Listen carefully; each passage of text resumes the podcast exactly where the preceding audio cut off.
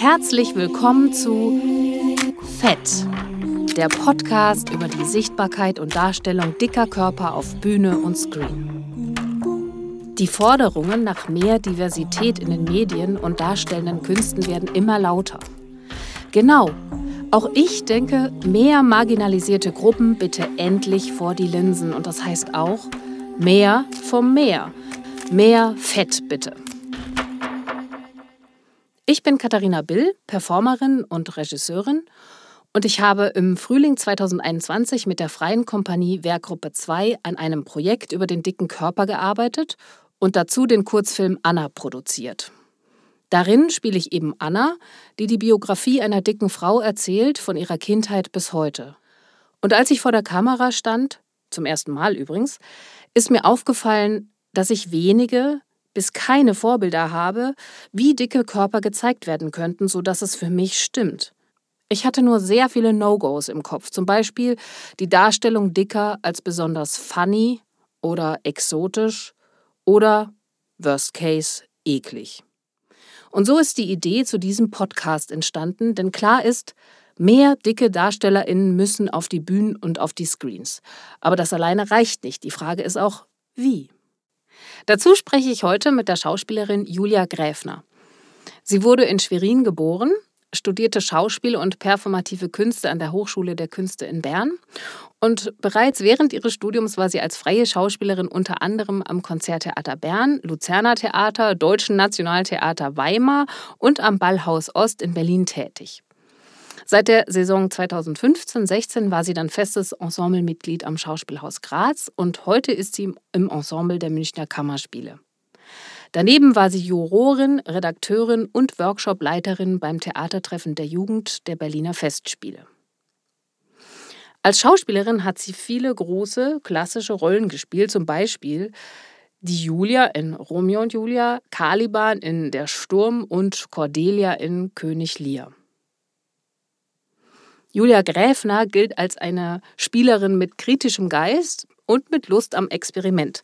Sie sagte in einem Zeitungsinterview, Theater ist Sprechen im öffentlichen Raum. Das begreife ich als eine sehr politische Tat. Hallo, Julia. Hallo Katharina, ich freue mich, dass ich hier sein darf. Dankeschön. Hey, schön dich zu hören. Julia, Lust am Experiment klingt für mich richtig gut. Was bedeutet das für dich und welches künstlerische Experiment hat dich am meisten geprägt in deiner Karriere als Schauspielerin? Lust am Experiment bedeutet für mich, dass ich mich eigentlich gerne auf verschiedene Formate, neue Formate, unerwartete Rollen, Figuren oder wenn es nicht um Rollen oder Figurenarbeit im klassischen Sinne geht, dann auch Konzepte einlasse. Das bedeutet es für mich und die Arbeit, die in der Hinsicht am einflussreichsten war, hm, es fällt mir sehr schwer, mich da auf eine Arbeit festzulegen. Ich würde sagen, am prägendsten war vielleicht in die Gedankenwelt von Cora Frost mit einzusteigen und diese Weltsicht und diese Art, Menschen und das Leben zu sehen, kennenzulernen und in, in Teilen zu begreifen und in Teilen auch noch ähm, verschlüsselt vor mir zu sehen. Also die Art zu denken war für mich, glaube ich, bis jetzt eine der prägendsten, sage ich mal, künstlerischen Konfrontationen. Ich kenne Cora Frost aus meiner Kindheit und Jugend als ähm, Chansonsängerin. Ja, wirklich. Viele, ja, also viele. ich habe hab sie mit Tim Fischer zusammen gesehen, aber da war mhm. ich ähm, war ich noch ganz äh, ganz klein sozusagen. Ähm, kannst du noch mal kurz beschreiben, was macht Cora Frost? Wer, wer ist sie? Was, was, für, was für eine Kunst, äh, Künstlerin ist sie? Was hat dich an ihr besonders fasziniert? Cora Frost liebt das Leben über alles.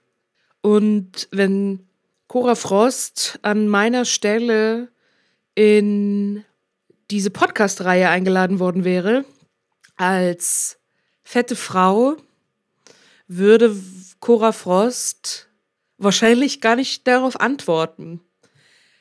Also sie hat zu mir mal gesagt, ähm, in einem anderen Zusammenhang, wo es auch um Interviews ging, also gar nicht so sehr zum Themen, Themenschwerpunkt Podcast ähm, Thema, sag ich mal. Äh, da hat sie gesagt, ja, man müsste das eigentlich unterwandern, indem man gar nicht als das antwortet, als dass man angesprochen ist. Hieß für uns beide, dass ich gar nicht als fette Frau mit dir hier rede, sondern dass ich halt erzähle, was ich sonst so interessant finde und auf die ähm, und auf diese Debatte gar nicht einsteige und dass das oder so zu reagieren auch ein Versuch wäre, Wirklichkeit und Zuschreibungen zu unterlaufen. Das meinte sie, glaube ich, in dem Zusammenhang eher in Bezug auf so blöde Interviews und wenn Leute einem so Böses wollen. Das Gefühl habe ich jetzt bei dir hier nicht. Ähm, und ich glaube, dafür bin ich einfach nicht cool genug, um sowas zu machen.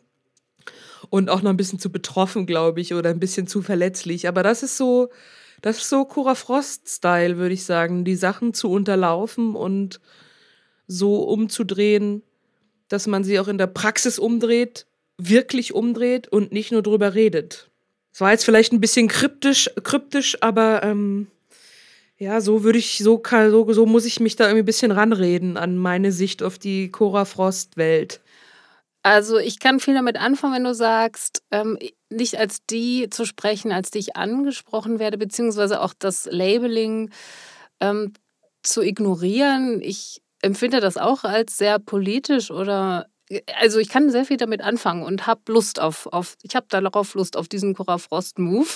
Ja, ähm. naja, das, das Schwierige daran halt ist, wenn man das, glaube ich, wenn man das nicht auf eine humorvolle Art tut oder auf eine auf eine lustvolle Art oder auf eine lebensbejahende Art kann das, glaube ich, sehr schnell bockig werden, bockig wirken. Und ähm, ich glaube, wenn man die Verbindung zu den Leuten, zu den Menschen, zu ZuseherInnen, zum Publikum, KollegInnen und so weiter nicht verlieren will, dann gibt es vielleicht auch noch andere Wege, ähm, äh, die Wirklichkeit zu unterlaufen oder ja, und trotzdem ist es aber auch wiederum nicht die Aufgabe, vielleicht immer auch ähm, zu allem eine Antwort zu haben oder eben äh, sozusagen in diesem betroffenen Modus zu bleiben und zu sagen, okay, also ich bin jetzt ähm, die Person, die stellvertretend steht für was auch immer, gerade wenn es mhm. um, um, marginalisierte Gruppen geht.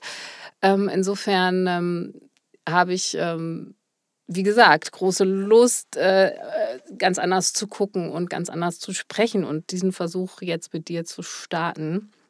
Sehr gerne. Ich äh, finde auch noch den zweiten Teil dieses Zitats ganz interessant.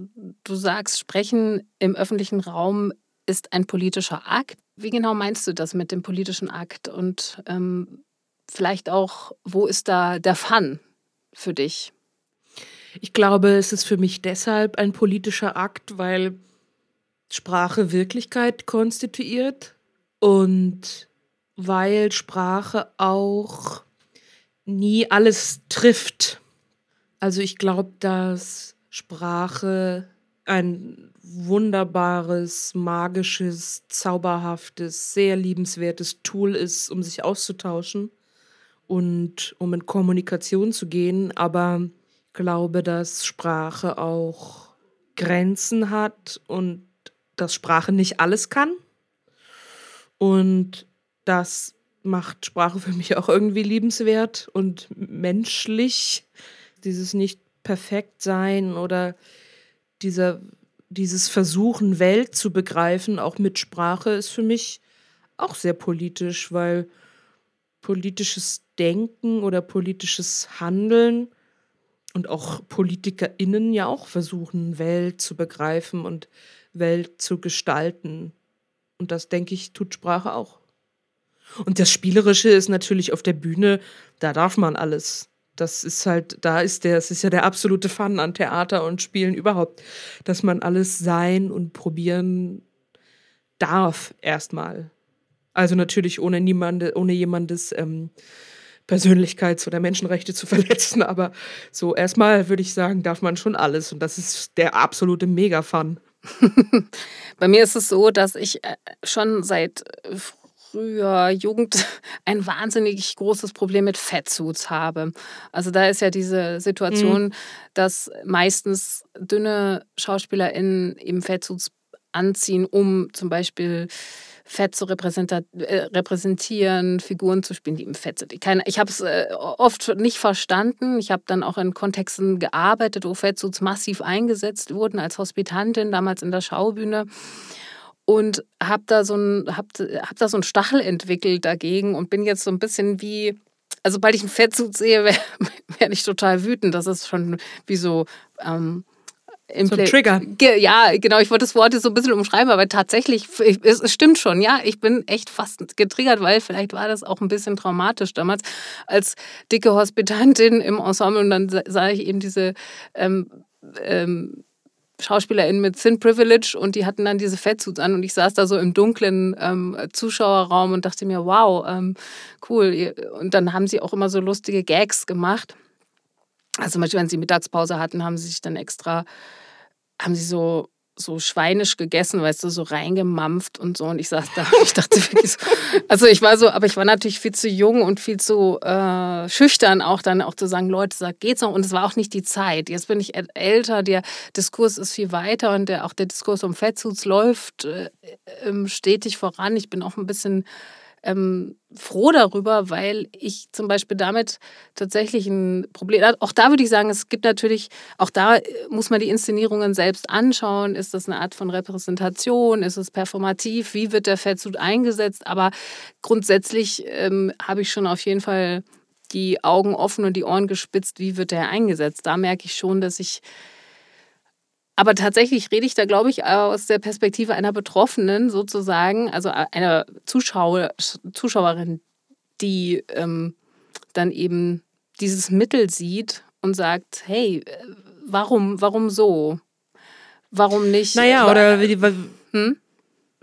du fragst gerade, warum so? Für mich wäre die Frage, wie? Wie denn? Also das ist für mich, wäre für mich, glaube ich, ganz wichtig, rauszufinden und vielleicht mich als persönlich Betroffene da auch einen Schritt zurückzutreten und zu sagen, okay, wie benutzen Sie es denn genau? Geht es darum, dass jemand dickes dargestellt werden soll, der schlecht ist, äh, dämlich ist und ähm, schlecht geradeaus laufen kann?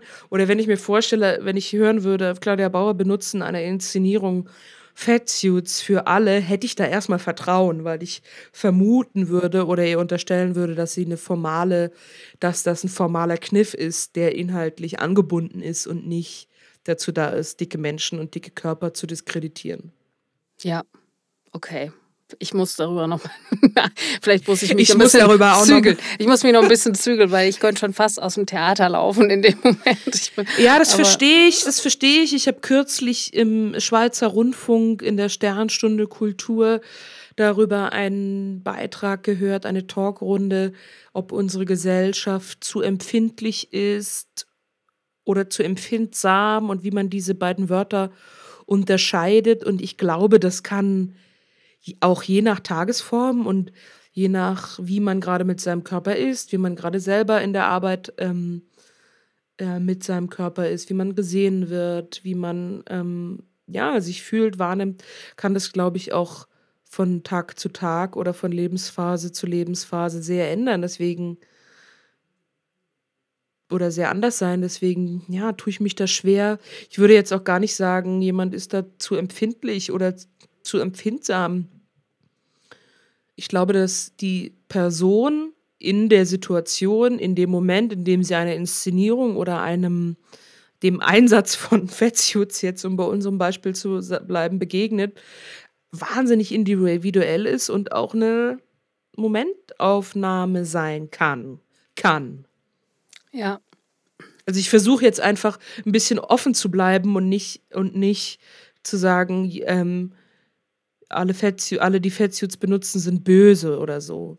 Also machst du jetzt auch nicht, aber ich versuche mir irgendwie, ich will nur, will nur so ein bisschen erklären, warum ich da mich gerade so versuche, ein bisschen aufzumachen. Ja, Nee, ich bin dir total dankbar, weil ich bin tatsächlich, ich äh, kenne mich schon auch so ein bisschen als Schwarz-Weiß-Person und da ist natürlich dann schon gleich. Ähm ich liebe Schwarz-Weiß, verstehe mich nicht falsch. Wofür bekommst du die meisten Komplimente? Also auf beruflicher Ebene bekomme ich die meisten Komplimente dafür, dass ich mich gut bewege und oder beweglich bin und oder mit meinem Körper gut umgehen kann. Also kürzlich habe ich ein Kompliment bekommen von einer Frau nach einer Vorstellung, die fragte, Mensch, wo haben Sie denn gelernt, sich so gut zu bewegen? Und da geht dann bei mir der Trigger an, ne? Also, oder Trigger, oder da merke ich, hm, dünnes Eis. Weil ich könnte ja sagen, ich habe dann geantwortet an der Schauspielschule. An dieser Stelle herzliche Grüße an die Hochschule der Künste Bern und alle meine Bewegungsdozenten. Ähm, habe ich auch gesagt. Ich habe gesagt, ich habe es in der Schauspielschule gelernt. Weil ich so denke, naja, deswegen geht man doch auf die Schauspielschule, damit man sich bewegen lernt, unter anderem. Und eine andere Antwort wäre auch gewesen, weil ich ein Naturtalent bin. Ähm, habe ich dann noch so im Nachhinein das könnte man ja auch sagen. und ähm, eine und aber dann das, äh, das ähm, ein, eine andere Seite in mir will natürlich auch wissen, aha, sie haben mich wohl gesehen und dachten, ähm, ich kann mich nicht bewegen, sie sind jetzt überrascht und diese Überraschung, die führt sie jetzt dazu, diese Überraschung, die führt sie jetzt dazu, mir diese Frage zu stellen. Ich habe sie ertappt. So, das kommt natürlich auch daher, dass ich im Studium Stipendiumsvorsprechen hatte, die ich dann lustigerweise bekommen habe und natürlich wahnsinnig stolz war, weil es Geld gab und Studium in der Schweiz und es war der Hammer. Und im Nachhinein hat mir dann jemand erzählt, der die eine Frau aus der Jury kannte, dass sie wohl zu ihm gesagt hätte, ah, dann kam da diese Julia Gräfner. Und da dachte ich erst, was will die Dicke denn hier? Aber als sie angefangen hat zu spielen, da wusste ich dann schon. Und ich hatte dieses Stipendium schon bekommen und es war kurz, kurz nach Erhalt dieses Stipendiums auf der Weihnachtsfeier und ich bin in Tränen ausgebrochen und habe die Welt nicht mehr verstanden und bin zu einem Dozenten von mir, dem ich sehr vertraut habe und habe gesagt, Thomas, das kann doch nicht wahr sein, das kann, das kann doch nicht wahr sein. Die ganze Weihnachtsfeier war für mich geschmissen und der sagte dann, ich weiß, es ist hart, ähm, rechne einfach Du musst einfach damit rechnen, dass das ist, was die Leute denken. Und wisse aber, damit hast du immer den Überraschungseffekt auf deiner Seite. Und das war schon ziemlich, das war schon ziemlich empowered, muss ich sagen. Und ein letztes schönes Kompliment, was ich bekommen habe, war, was ich wirklich ähm, deshalb gerne erzähle, weil es aus der jüngeren Vergangenheit auch stammt und ich sehr niedlich fand, da hat mich jemand umarmt und gesagt, wenn man, wenn man dich umarmt, ist es immer so, als würde man in ein Wölkchen fallen. Das fand ich auch sehr süß. ja. Wenn dich, wenn dich Leute eben dir Komplimente machen oder dich, dich anderweitig, anderweitig bewerten als Schauspielerin, wie müssen da Komplimente sein, dass du sagst, dass du das annehmen kannst und dass das wirklich, ähm, ja, dass du es annehmen kannst und dich, dich freut? Ich glaube, wenn es sich so auf schauspielerische, künstlerische Kriterien eindeutig lesbar bezieht, dann freut mich das. Also über, ja, im Grunde, vielleicht hat diese Frau gar nichts, hat die wirklich einfach gemeint, sie können sich toll bewegen. Und ich habe es einfach durch die Fetti-Brille angeschaut und war ähm, erstmal sicherheitshalber beleidigt. Also, aber eigentlich, so vom Kriterium her, ist das, ist es ja was, was ich mir eigentlich wünsche. Also, was wünsche ich mir von einem Schauspieler? Dass der gut spricht, gut denkt. Jetzt kann man sich noch darüber streiten, was das ist, aber flapsig formuliert, gut spricht, gut denkt, sich gut bewegt und sich im Idealfall in eine Produktion, in den Prozess mit, mit einbringt. So gut, so gut es möglich ist. Bei mir ist es so, wenn, wenn Leute zu mir sagen, du bist besonders sensibel oder feinfühlig oder zart oder so, dann freue ich mich immer unglaublich. Also wenn ich von der Bühne runterkomme und Leute mir dieses Feedback geben, ich habe das so wenig das gehört in meinem Leben. Ich wurde immer eher als kraftvoll, stark und weiß ich nicht was alles äh, geframed und, und gesehen und auch gelabelt irgendwie. Und ich bin dann dazu übergegangen, auch zu versuchen, auch in Performances ähm, das viel mehr rauszustellen, dass ich total sensibel sein kann und ganz leise und so. Das gelingt mir leider viel zu selten. Also ich bin auch noch auf dem Weg.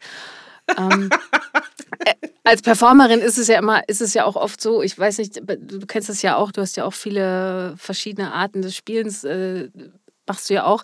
Aber als Performerin ist es ja oft so, dass die Sachen, die ich anbiete, meistens dann auch ein Stück kommen. Also natürlich nicht alle, aber was ich nicht anbiete, kommt auch nicht, in, nicht ins Stück. Und am Anfang, als ich angefangen habe, habe ich immer meine starke, kraftvolle Power-Seite rausgeholt und habe dann auch dem so entsprochen, was ich dachte, was von mir erwartet wird oder wofür ich ja vielleicht auch eingekauft wurde. Und jetzt, je älter ich werde und erfahrener, desto, desto desto leiser und, und vorsichtiger werde ich, auch in dem, was ich halt anbiete, damit es sozusagen diese Power-Seite und das Laute und so, dass, das, dass ich das gar nicht mehr anbiete, dass es gar nicht mehr auf die Bühne kommen kann.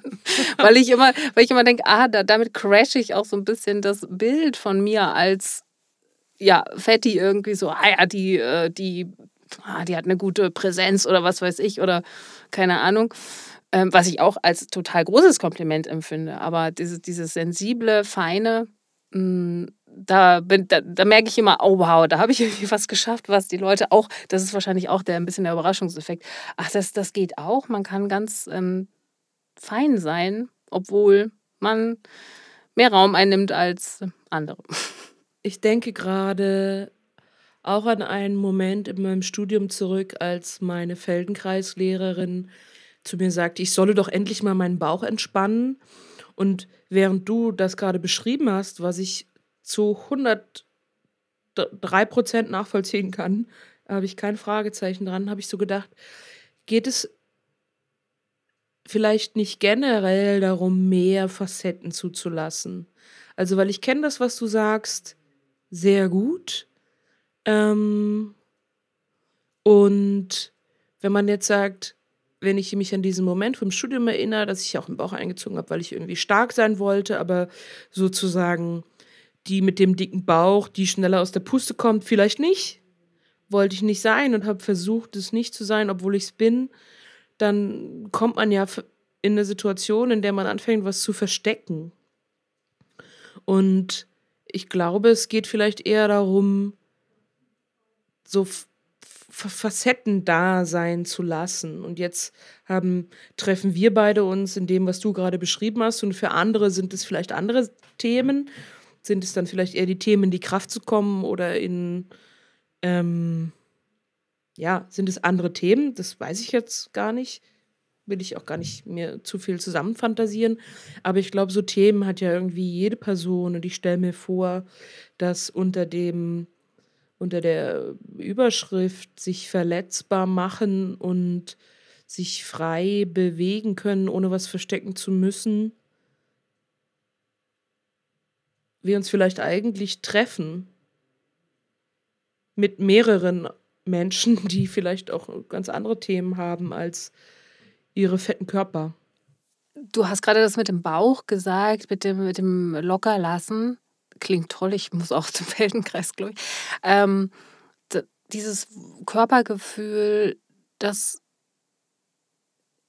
da, da bin ich auch sehr auf der Suche, muss ich sagen, weil ich immer wieder feststelle, wie, wie stark ich verkrampfe. Also es ist nicht unbedingt so, dass ich denke, ich möchte jetzt dünner aussehen und dadurch den Bauch einziehe so, sondern eher irgendwie ist es wie erlernt oder so, diesem Körper wieder so eine gewisse Lockerheit zu geben. Das ist für mich gar nicht mal so leicht. Und ich manchmal gehe ich auch aus einer Vorstellung raus und habe tierische Kopfschmerzen, weil ich irgendwie alles anspanne und irgendwie so. Ähm, das ist jetzt vielleicht mangelnde Ausbildung oder so, aber vielleicht auch eben so ein grundsätzliches Körperunwohlsein oder so. Und da arbeite ich auch gerade total dagegen. Und ich sehe auch, oder, und, und, und andersrum gesagt, wenn ich ähm, Performerinnen, Schauspielerinnen sehe, die sehr easy auf der Bühne sind. Die Atmung ist locker, der Bauch ist locker, ähm, alles ist irgendwie so, die Schultern sind easy und also ist äh, alles, da, ich bin da richtig neidisch, sage ich mal drauf, oder fühle mich dann auch als Zuschauerin extrem wohl in der Gegenwart dieser Person. Jetzt also egal welche, welche Körpermaße oder so die Person hat. Ja. Ähm, ich würde gerne noch mal ein bisschen über dieses Wohlempfinden sprechen, auch vor allen Dingen auf der Bühne oder auch in der Proben-Situation, aber eben in der Arbeitssituation. Was, was für ein Surrounding brauchst du? Was für, was für eine Situation? Was muss, muss alles da sein, dass du ein gutes Körpergefühl hast? Für mein gutes Körpergefühl mache ich verschiedenste Arten von Sport und oder Bewegungspraktiken, nenne ich es mal. Also ich merke, dass für meine psychische Gesundheit, meine körperliche Gesundheit und auch meine Bereitschaft, mich ähm, der Öffentlichkeit auszusetzen, ist es extrem dienlich und heilsam, mich viel zu bewegen. Sobald ich mich eine Woche nicht bewege, merke ich, wie ich grantig werde, wie ich unrund werde. Und dadurch, dass ich das halt vom Privaten bis ins Berufliche zieht, dieses Thema Bewegung, weil man dann einfach fit sein muss, ähm, versuche ich, mal besser, mal schlechter, aber dem sehr viel Platz in meinem Leben einzuräumen. Also sowohl auf der Hobbyebene als auch, dass ich sage, okay, da gehe ich zwei, dreimal die Woche hin zum Krafttraining zum Beispiel. Und weil ich aber, ich liebe Krafttraining, ich finde es, ich finde es ganz, ganz toll. Aber mir reicht es zum Beispiel nicht, weil ich so ein bisschen immer so denke, hm, für so eine Körperintelligenz brauche ich, also ne, um so eine Körperintelligenz zu schulen, braucht es irgendwie noch mehr. Und da gehe ich zum Beispiel dann gern zum Aikido oder mache Yoga, Feldenkreis. Sachen, die halt nochmal in so eine ganz andere Richtung gehen. Oder auch Bogenschießen, finde ich, ist was, ähm, wo, wenn man sich mit diesen Sachen ein bisschen beschäftigt, merkt, wie sehr das alles miteinander zu tun hat. Und dann wird es zu so einem Pool von, ein Pool von Tools, ähm, die, mir, die mir helfen, mich in meinem Körper wohlzufühlen. Und aus so einer Bewertungslogik, aus so einem bewertenden Geist auch rauszukommen. Aber das machst, jetzt, machst du jetzt eher sozusagen als, ähm, also privat in Anführungsstrichen, also in, in, der, in der Zeit, wo du jetzt nicht im Theater bist, sondern dann. Naja, wenn es nach mir ginge, würde jeder Theatertag damit beginnen, dass man morgens Bewegung, Sprechen und noch irgendwas anderes, was einen noch ein bisschen fordert hat und abends erst probt oder spielt. Deswegen versuche ich das so in meinen Alltag unterzubringen, dass es halt in meiner Privatzeit ist. Dass es halt in meiner Privatzeit ist aber natürlich dient es mir auch für den Beruf. Also ich weiß, ich brauche mich nicht auf die Bühne stellen, wenn ich 14 Tage keinen Sport gemacht habe. Also das kann ich schon machen, aber ich merke, das ist dann halt müder, lustloser und ähm, weniger mutig vielleicht auch. Wenn du jetzt an RegisseurInnen denkst, mit denen du arbeitest, was für eine Probenatmosphäre brauchst du zusätzlich noch zu diesem eigenen dieser eigenen Anstrengung, die du da machst, um eben fit zu sein und, und, ein gutes Gefühl zu haben. Aber ähm, oder sagen wir mal so, hat das einen großen Einfluss auf dich und dein Körpergefühl und überhaupt deine, auch deine psychische Wohl, dein psychisches Wohlempfinden, was für eine Probenatmosphäre da ist? Ja, klar. Also wenn ich zum Beispiel, ich erinnere mich jetzt gerade an eine ähm, Probensituation mit Claudia Bauer, wo ich, ich musste irgendwie sexy sein. Ne? Und das ist ja auch sowas, wo man denkt, kein, kein Mensch weiß das, weiß, was das bedeuten soll. Irgendwie, aber also von der Situation her. Und Claudia Bauer, die ich als eine Regisseurin erlebt habe, die eigentlich, so wie ich sie erlebt habe, immer eine Lösung hat, wenn ein Schauspieler ein Problem hat, sagt er, du, wenn du sexy sein, wenn du sexy sein ähm, musst, dann musst du einfach an dein Lieblingsessen denken und dich bewegen dazu. Und immer wenn ich jetzt nicht mehr weiter weiß oder überfordert bin von so einer ähm, absurden, jetzt muss man jemanden verführen oder jetzt ähm, ne, von so einer von so einer Situation, sag ich mal, dann denke ich daran und dann versuche an mein Lieblingsessen zu denken. Weil man sich dann automatisch wohlfühlt und glücklich ist und dann ist man eh am meisten sexy, glaube ich. Oder die Wahrscheinlichkeit ist am höchsten, dass ein anderes sexy finden. Was, was sind dein Lieblingsessen? Ich habe eben leider, also ich glaube, wenn es hart auf hart kommt, so Henkersmahlzeit mäßig, dann wäre es wahrscheinlich Kartoffeln mit Butter und Salz, Kräuterquark und so Heringssalat. Das ist halt auch so ein Kindheitsessen. Und ich denke oft darüber nach, was mein Lieblingsessen ist, aber ich habe keine Antwort. Ich glaube, wie gesagt, so Henkers Mahlzeitmäßig ist und so ein bisschen mit der Kindheit noch verbunden wäre es, glaube ich, das. Klingt gut. Es ist verdammt gut. Es geht auch einfach immer. Und es macht immer glücklich. Kartoffeln mit Butter und Salz. Ja. Oh ja. Oh ja. Ab, oh ja. Oh ja. Apropos Essen, Essen auf der Bühne ähm, ist ja auch so ein ist ja auch so ein Thema oder Essen in der Öffentlichkeit. Ähm, hast du dazu einen Gedanken? Ist dir das schon mal passiert? Also musstest du überhaupt schon mal auf der Bühne essen oder in, in der Öffentlichkeit? Und wenn ja, wie? Und äh, hast du da spezielle, einen speziellen Gedanken dazu oder ist es einfach Essen? Halt? Also wenn ich auf der Bühne essen muss, musste ich bisher nicht so viel. Und naja, ich finde, was einem einfach immer den Arsch rettet, sage ich jetzt mal, ist, es über die Figur zu lösen oder über die Situation. Und also wenn ich anfange auf der Bühne privat darüber nachzudenken, ob jetzt die Leute denken, dass ich auch so esse, also dann, dann läuft, finde ich, irgendwie was schief. Also ich erinnere mich auch an dieses Publikumsgespräch ähm, zu, oder an ein Publikumsgespräch zu der Produktion. Ich würde ja alles für die Liebe tun, ich mache es aber nicht. Zu Meatloaf, das war eine Arbeit, mit der ich mich sehr identifiziert habe, die ich sehr geliebt habe. Und danach hat eine Frau im Publikum gefragt, wie waren Sie denn eigentlich als Kind? So, und das ist was, wo Persönliches und Privates mir auf eine sich selbst das Bein stellende Art und Weise zu zusammengehen. Und so geht es mir bei dem Essensthema auch. Also klar, ähm, meine privaten Themen habe ich bestimmt auch mal. Also es ist halt einfach sehr schwierig, appetitlichen Döner zu essen in der Öffentlichkeit ohne Besteck. So, ähm, also wenn, das würde ich gerne lernen, aber so auf der Bühne versuche ich es immer über die Situation oder über die Figur zu lösen. Weil wenn ich da anfange, jetzt mit irgendwelchen privaten Schamgefühlen, dann sabotiere ich mich, glaube ich, selbst. Oh ja, also Meatloaf, ich hab's, äh, ich hab's leider nicht gesehen, aber ich habe ein bisschen geguckt, was es im Internet alles gab und war total, war sehr traurig, dass ich es nicht sehen kann. Wird es eigentlich nochmal wieder aufgenommen? ja, in ja, München. Frage. ich würde es eigentlich gern nochmal spielen, aber weil es einfach so viel Spaß gemacht hat. Ich müsste noch ein, ich müsste, wenn jemand eine Wiederaufnahme. Hallo ihr da draußen. Nein, Quatsch. Ähm, Grüße gehen raus an Barbara Muddel.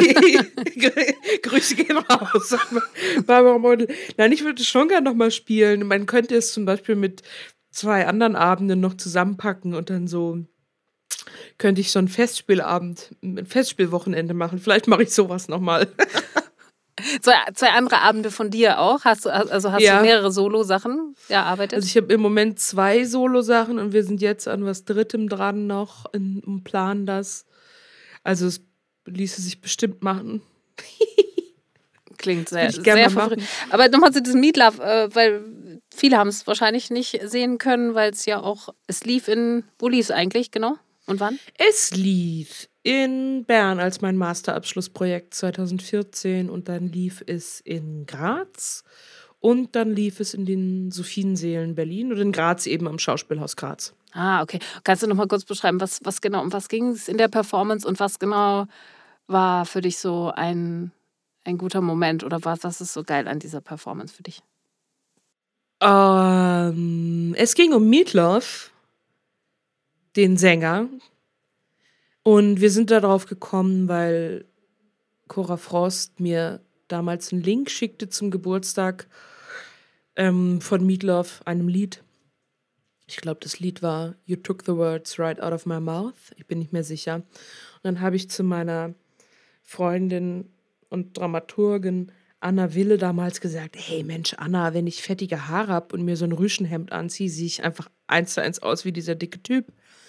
Und dann haben wir uns darüber kaputt gelacht und daraus ist dann die Idee entstanden, dieses Thema oder diese Identifikation mit diesem Mann, dass man erstmal über das Äußere und dann aber auch irgendwie wäre man gerne so stark wie er und irgendwie wäre man aber auch gerne so verletzlich wie er.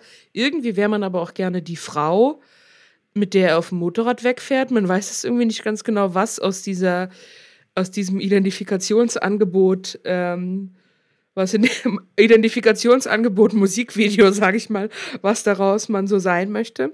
Und davon ausgehend haben wir halt einen Soloabend entwickelt mit ähm, Motorrad, Lipsing, äh, Meatloaf-Zitaten ohne Ende und ähm, viel Sprechen über Liebe. Im, Im Ankündigungstext heißt es, denn dass die Sehnsucht unerfüllt bleibt, ist seit jeher ein Motor, der Kunstschaffende zur Kunstproduktion treibt. Ich fand das einen sehr schönen Satz. Ähm, das steht da drin, ja? Ja, das steht da drin. ist überhaupt ein sehr guter Ankündigungstext. Also deswegen bin ich ja überhaupt so traurig, dass ich es nicht singen kann. Ähm, ja, ich glaube, ich der jetzt, wo wir so darüber reden, denke ich auch so, wahrscheinlich lässt sich das auch sehr gut bearbeiten und so. Ähm, so eine zehn Jahre später, was denke ich jetzt? ja, mal schauen. Ähm, ja, also ich glaube, dass diese Sehnsucht, die du da gerade nochmal aufgegriffen hast, das habe ich jetzt in Bezug auf die aktuelle Situation und ähm, die Systemrelevanz von Kunst und Kultur auch nochmal gedacht. Und auch in Bezug darauf gedacht, ähm, ich habe mir neulich so eine Dokumentation über so unser Wirtschaftssystem angeschaut. Da kann einem ja auch nur äh, schlecht werden, hier Turbokapitalismus. Wenn einem mal erklärt wird, dass die Welt äh, nur funktioniert, wenn sich alle verschulden, um sich wieder zu verschulden und sich wieder zu verschulden. Da habe ich auch so gedacht, ja, ich glaube, das Einzige, was ein, was uns als Menschen sowohl individuell als auch kollektiv retten kann, sind Utopien. Und die, damit ist für mich die Sehnsucht nach, ja, die Sehnsucht nach Heilung, in welcher Gestalt auch immer, auch verbunden. Also es muss ja nicht jede Utopie wahr werden. Kann, glaube ich, auch nicht. Aber wenn es nur ein bisschen ist, ist schon gut. Und dafür ist Kunst und Kultur leider geil. Schönes Schlusswort eigentlich, aber ich habe noch eine letzte Frage zum Thema Utopien. Das Stadttheater der Zukunft, ich meine, du bist ganz nah dran jetzt in den Kammerspielen, da ist schon einfach allein schon durch, was du angesprochen hast, durch die Art des, der Ensemblezusammensetzung und natürlich durch die ganze Programmatik ganz viel ähm, weitergedacht. Ähm, alle schauen dahin, da wo du gerade arbeitest. Und trotzdem, was ist nochmal, vielleicht nochmal so eine Schippe drauf? Was für ein utopischer Raum sollte, kann Theater noch werden? Wo soll es hingehen für dich? Hm. Das, was du sagst, stimmt natürlich, zumal wir ja auch keinen Klassiker im Programm haben. Also Romanadaptionen, das ist irgendwie, das schrammt noch so am Klassiker, aber mh, mm, für mich kann das, das Theater oder das Stadttheater noch ähm, weniger kapitalistisch sein. weniger ähm, produktionsorientiert, weniger auf viel in kurzer Zeit, weniger auf Konkurrenz zu anderen Häusern, Intendanten, Gruppen, Schauspielern. also ich glaube, das Stadttheater wie ich es manchmal, wenn ich wütend bin, sage, schon leider noch eine kapitalistische Bumsbude ist. Und das ist, glaube ich, verändernswert. Und da finde ich, kann Theater auch hinter den Kulissen, sage ich mal, noch mehr das sein, was auf der Bühne behauptet, ersonnen, erträumt, gezeigt wird. Ich habe noch eine Frage. Los, noch eine mich. Frage. Weil ich, ähm, dieser Podcast ist auch, auch ein Versuch, meine ganzen Role Models zusammenzukriegen. Beziehungsweise die Frage eben nach dem Role Model ist für mich persönlich total wichtig, weil ich so wenige hatte. möchtest du gerne ein Role Model sein? Und wenn ja, wofür? Ein Role Model sein für. Ich weiß, dass ich für meine beste Freundin, die auch Schauspielerin ist, ein großes Vorbild bin in Bezug auf Entspanntheit, was den Beruf betrifft. Also, dass man, wie ernst man oder wie, wie, wie, wie, wie, wie sehr man die Sachen an sich ranlässt und so weiter. Ich bin mir nicht sicher, ob, ob sie da nicht vielleicht die Schattenseiten oder die dunklen Flecke, sag ich mal, mit einem liebevollen Auge auch ein bisschen übersieht. Denn, aber in Bezug auf Entspanntheit oder auf eine Art Lässigkeit ähm, in Bezug auf Entspanntheit und in Bezug auf Lässigkeit wäre ich gern ein Role Model. Weil dass meine beste Freundin mich so lässig findet, das finde ich schon ziemlich gut. ähm, und halt auch für eine gewisse Art von Bodenständigkeit. Also ich liebe Theater und ich liebe dieses ganze Bramborium und ich liebe es, auf der Bühne zu stehen und ich liebe Aufmerksamkeit und ich habe bestimmt auch ein großes Ego und bin wahnsinnig eitel und all diese Sachen, die man braucht. Ähm, aber ich versuche immer irgendwie so noch mich daran zu erinnern, warum habe ich mal angefangen? Nämlich, weil ich in einer tollen Schultheatergruppe war, in dem Gymnasium in meiner kleinen Heimatstadt Schwerin wo tolle Leute waren, wo man Theater gemacht hat, weil es Theater, weil wir bessere Menschen geworden sind, dadurch, dass wir in dieser Theatergruppe waren und nicht, dass wir alle Stadttheaterschauspieler werden sollten. Und das hat ja auch Martin Wuttke mal gesagt. Der hat ja in irgendeinem Interview mal gesagt, Theater würde ihn schon zu einem besseren Menschen machen und das wäre fast schon, fast schon, naja, genug, in Anführungszeichen. Also natürlich nicht genug, aber so wäre schon viel. Und den Gedanken finde ich halt auch total. Den, ich wünschte, ich hätte ihn vor ihm gehabt, diesen Gedanken. Ähm, und ähm, versuche mich an so Sachen ein bisschen zu halten und das nicht zu verlieren. Also Lässigkeit und Bodenständigkeit wäre tatsächlich was, wofür ich gerne Role Model wäre. Und natürlich, dass ich mich gut bewegen kann. ja. Definitiv. Am Ende zählt die Beweglichkeit. Ja. Und der Überraschungseffekt ja, ist immer genau. auf deiner Seite. Nein, hey. Das hoffe ich doch. Hey, vielen, vielen Dank, Julia, für dieses total schöne Gespräch. Und ich wünsche dir eine schöne Spielzeit und viele, viele schöne Stunden auf den großen und kleinen Bühnen dieser Welt. Und hoffe, Danke. wir lernen uns bald persönlich kennen. Liebe Grüße nach Schwerin. Ich danke dir. Und danke. Bis bald. Bis bald. Danke für das schöne Gespräch. Bis bald, Katharina. Ciao. Das war Fett über die Sichtbarkeit und Darstellung dicker Körper auf Bühne und Screen. Ein Podcast von Werkgruppe 2 und Katharina Bill.